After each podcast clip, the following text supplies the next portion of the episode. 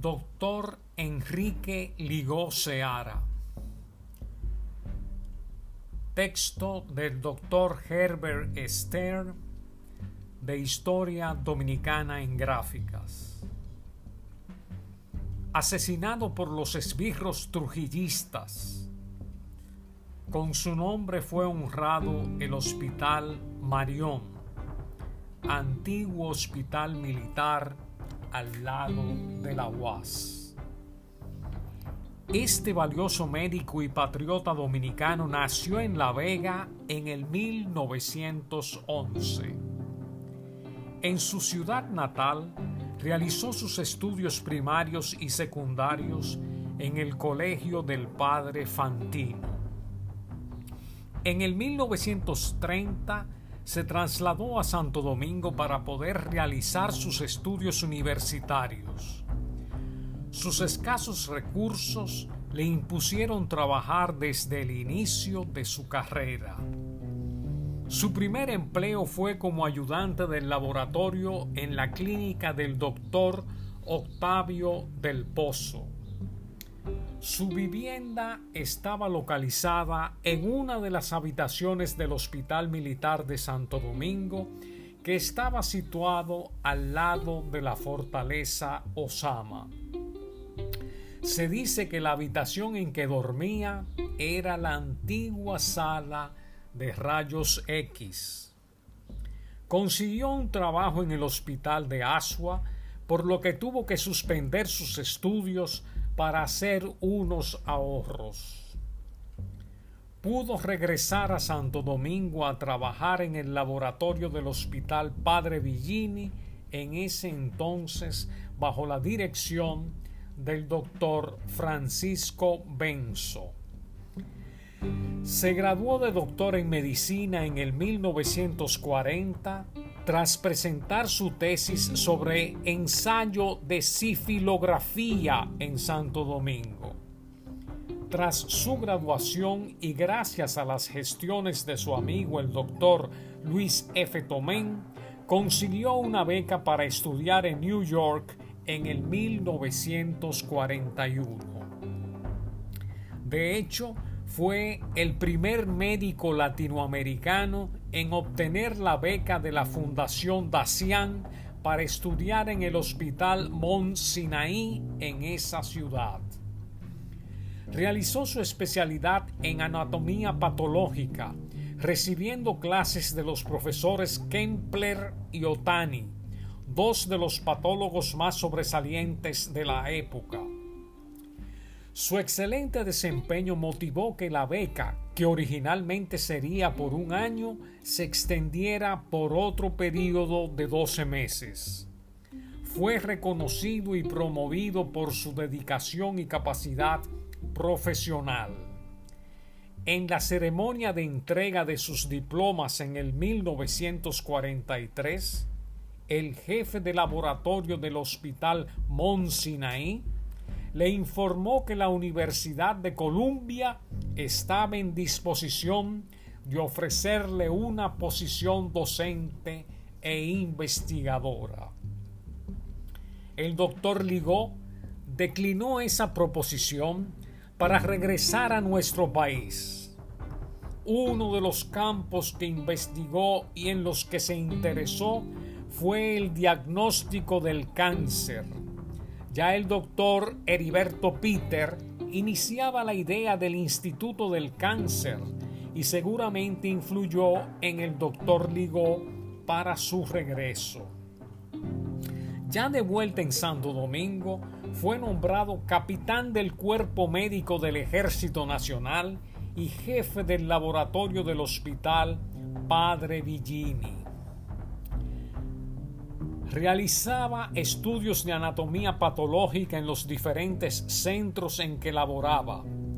Una de las situaciones que debió afrontar y crear conciencia en nuestros médicos era que debían esperar los resultados de la biopsia, esto es, de la anatomía patológica, antes de tomar la decisión final del procedimiento o la magnitud de éste Fue catedrático de la Universidad de Santo Domingo.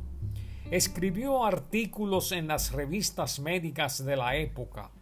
En 1949 se refirió a la epidemia de encefalomielitis equina en la zona de Montecristi.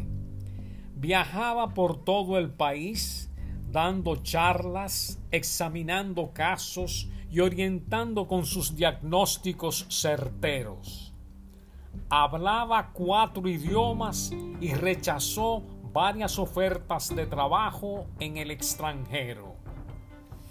Hombre de gran inteligencia y preparación, prefirió quedarse en su patria fue asesinado por esbirros de la tiranía trujillista el 3 de octubre de 1949 con cerca de 38 años de edad.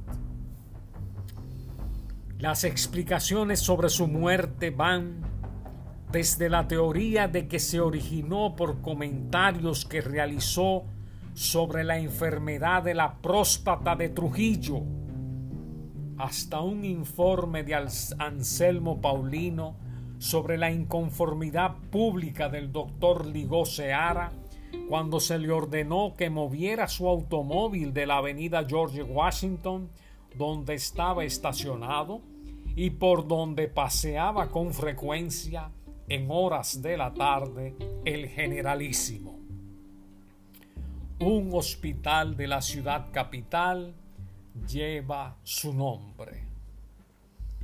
El expresidente Joaquín Balaguer, en su obra Los Carpinteros, 1984, da una versión de lo ocurrido. El médico personal de Trujillo había recomendado un examen radiográfico de la próstata de su paciente Luego dispuso que se le hiciera una biopsia de ese órgano. Cuando el patólogo rindió el informe correspondiente en presencia del secretario de Estado de Salud y del doctor Enrique Ligó Seara, adscrito a los servicios de patología del establecimiento hospitalario en que se realizó el examen, así como de varios miembros del personal paramédico, los que oyeron el diagnóstico prorrumpieron en manifestaciones de júbilo. Ligó Seara, en cambio, se limitó a un comentario mordaz. Qué lástima que el resultado haya sido negativo cuántos crímenes nos ahorraría al país un cáncer. Alguien reportó a Trujillo lo ocurrido. Seguramente no hubo intención malévola en la denuncia. Trujillo hizo citar en su despacho al doctor Enrique Ligó Seara ciego de ira, le golpeó en la cara con su fusta. El ofendido reaccionó violentamente contra esa agresión inesperada, pero un miembro de la escolta presidencial, presente en la ocurrencia, se interpuso con su bayoneta entre ambos.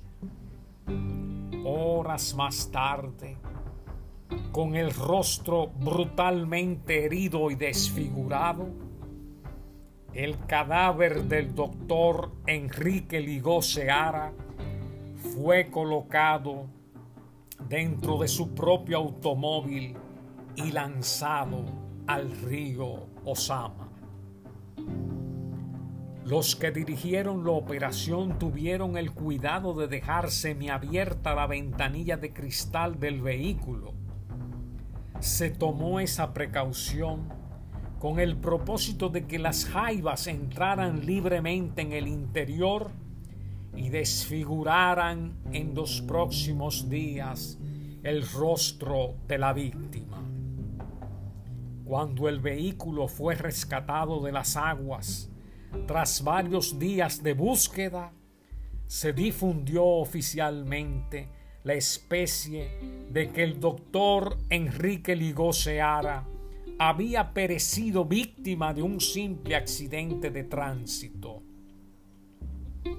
El hospital militar al que tanto sirvió recibió con gran justicia su nombre en el 1962.